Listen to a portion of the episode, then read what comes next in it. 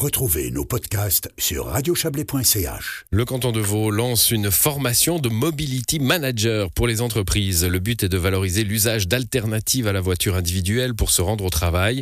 Selon les autorités, les employeurs ont un rôle clé à jouer. La démarche qui s'inscrit dans le plan climat du canton vise à accompagner euh, ces entreprises, ces employeurs dans la mise en œuvre de mesures qui favorisent la mobilité active, partagée et à faible émission de carbone. On en parle avec vous, Stéphanie Manoni. Bonsoir. Bonsoir. Vous êtes chef de projet responsable de la mobilité durable. Euh, alors on a beaucoup œuvré pendant ces dernières euh, années, ces dernières législatures, à enrichir le réseau de mobilité collective du canton. Il faut maintenant inciter à l'utiliser et vous considérez donc que les entreprises ont leur rôle, euh, leur rôle à jouer dans cette croisade et qu'il est important? Alors absolument. Donc c'est un, un, rôle complémentaire euh, qui peut être joué par les entreprises. Donc euh, pour, euh, pour les aider dans cette démarche, nous lançons une formation justement pour soutenir les entreprises qui se lancent dans un plan de mobilité d'entreprise ou qui souhaiteraient améliorer leur plan de mobilité d'entreprise. Peut-être formation de. Oui, allez-y. Oui, oui j'allais dire pour mémoire un plan de mobilité. Donc c'est une, gestion qui est mise en place par les employeurs euh, pour la mobilité pendulaire, voire professionnelle de leur personnel. Et euh, disons l'objectif est de réduire l'utilisation de la voiture privée. Hmm. Juste la, nuance entre mobilité pendulaire et mobilité, et mobilité professionnelle. Mobilité pendulaire, c'est pour aller au travail, et la professionnelle, c'est dans le cadre euh, du travail. Hein. Exactement. Voilà. Alors bon, on imagine que pour avoir un mobility manager, il faut être une entreprise plutôt plutôt cossue déjà, non?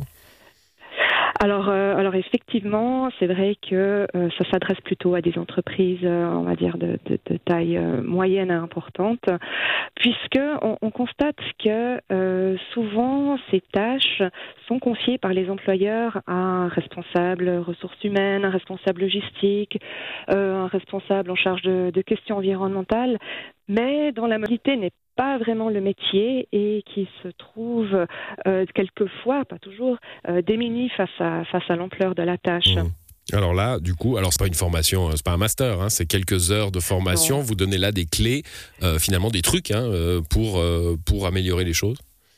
Voilà, exactement. Donc c'est une formation qui se passe sur six jours, espacée sur quatre mois, euh, où le collaborateur vient avec son projet concret euh, qui, qui, lui a été confié par, euh, par son employeur, son entreprise.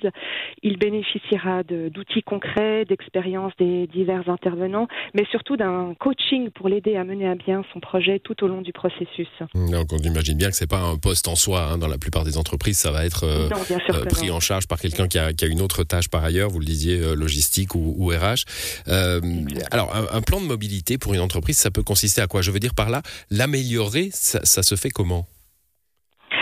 Alors, euh, les mesures qui peuvent être mises en place par une entreprise euh, peuvent, euh, peuvent considérer deux aspects. Donc, ça peut être des aspects plutôt incitatifs. Par exemple, une entreprise prendra en charge partiellement le frais des abonnements de transport public des collaborateurs. elle pourrait mettre en place un parking vélo, des douches, un vestiaire. Donc, plutôt pour encourager l'utilisation de modes alternatifs. Et puis une autre famille de mesures sera plutôt des mesures contraignantes, par exemple euh, mettre un tarif sur les places de parc, voire des critères d'attribution euh, pour, euh, pour les places de parc. Hum, donc ça, c'est inciter, euh, inciter ou, ou contraindre. Euh, dans les deux cas, l'entreprise fait pas beaucoup d'efforts. Hein, c'est les employés qui le font. Euh, Est-ce que l'employeur pourrait pas faire aussi un petit effort en, en, en, aménageant les horaires de travail, par exemple, pour pas être dans des trains bondés le matin ou en favorisant le télétravail quand c'est possible?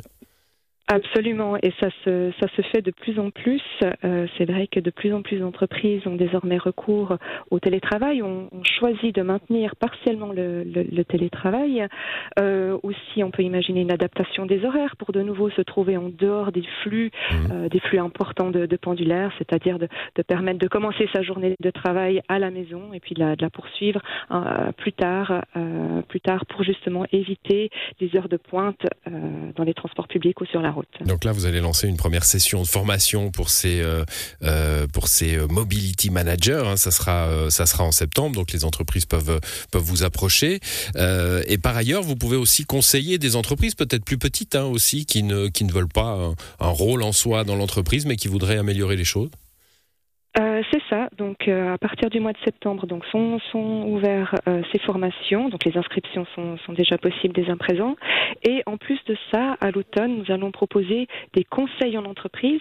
Alors, comme vous le dites, à la fois pour des entreprises peut-être plus plus petites, mais également des entreprises qui hésiteraient à franchir le pas, qui s'interrogent encore sur les différentes possibilités euh, qui, qui s'offrent à elles pour favoriser une mobilité, on va dire, plus durable de ses collaborateurs. Mmh, bon, tout ça, euh, j'aurais peut-être dû commencer par là.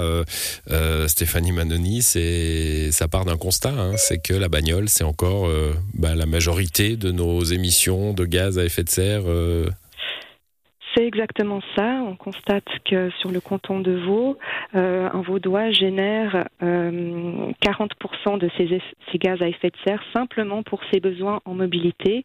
Et parmi ces besoins en mobilité, une grosse majorité, voire la quasi-totalité des émissions sont produites par les déplacements avec des véhicules à moteur. Et euh, bah, là-dedans aussi, un euh, moteur thermique, et, là-dedans aussi probablement une bonne part euh, sur la mobilité professionnelle, soit pour aller travailler, soit pour travailler avec, avec un Merci pour ces explications, Stéphanie Manoni. Bonne soirée. Bonne soirée.